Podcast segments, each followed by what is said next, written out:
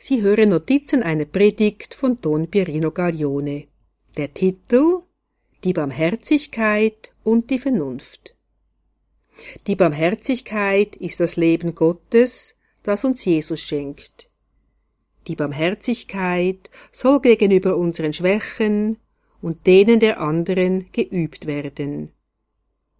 Das erste Hindernis für die Barmherzigkeit ist die Vernunft, die das Warum und das Wieso wissen will.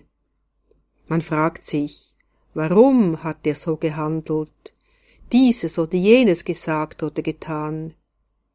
Solche Überlegungen können jedoch die Barmherzigkeit behindern, denn um barmherzig sein zu können, ist es nötig, die Vernunft, die mit dem eigenen Ich verbunden ist, zu beherrschen. Denken wir daran, dass das Ich oft genau aus derjenigen Quelle versucht wird, der wir gerade in der Taufe widersagt haben.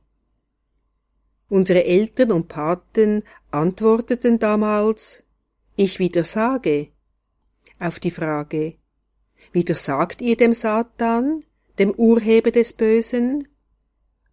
Die Kraft des Ich kann daher die gleiche Kraft haben wie Satan und die Welt und das Böse. Wenn du nicht betest, kannst du die Vernunft nicht beherrschen. Dem Nächsten musst du immer vergeben, auch die schwerwiegendsten Verletzungen, und alles andere dem Herrn überlassen. Um ihm zu vergeben, muss man das Ich verleugnen. Dies ist ohne Gebet nicht möglich. Dem Nächsten zu vergeben ist eine Pflicht und Frucht von großer Freude. Vergebe sofort, denn sonst beginnt die Vernunft sehr schnell dein Herz und deine Liebe zu Jesus zu blockieren, und es gelingt dir nicht, die Barmherzigkeit zu üben. Die Vernunft kann nur durch den Geist Gottes, also das Gebet, beherrscht werden. Die wahre Barmherzigkeit gegenüber dem Nächsten ist nicht etwas Oberflächliches, sondern muss aus Liebe zu Jesus geschehen. Es gelingt uns leider oft nicht, aus ganzem Herzen dem Nächsten zu vergeben. Dabei haben wir die gleichen Schwachheiten wie er. Aber denke daran, dass der Herr dir in der Beichte immer wieder Barmherzigkeit erwiesen hat. Und darum sei auch du gegenüber deinem Nächsten barmherzig beten wir wieder mit großer Liebe und Vertrauen, damit wir unsere Vernunft beherrschen und Barmherzigkeit üben können. Wie schön ist die Vergebung, sie schenkt den Sündern die Liebe Gottes, nimmt die Sünde weg und schenkt das neue Leben, schenkt also Jesus. Entdecken wir die Vergebung als die größte Gabe, die Gott uns anvertraut hat Vergebt, dann wird auch euch vergeben.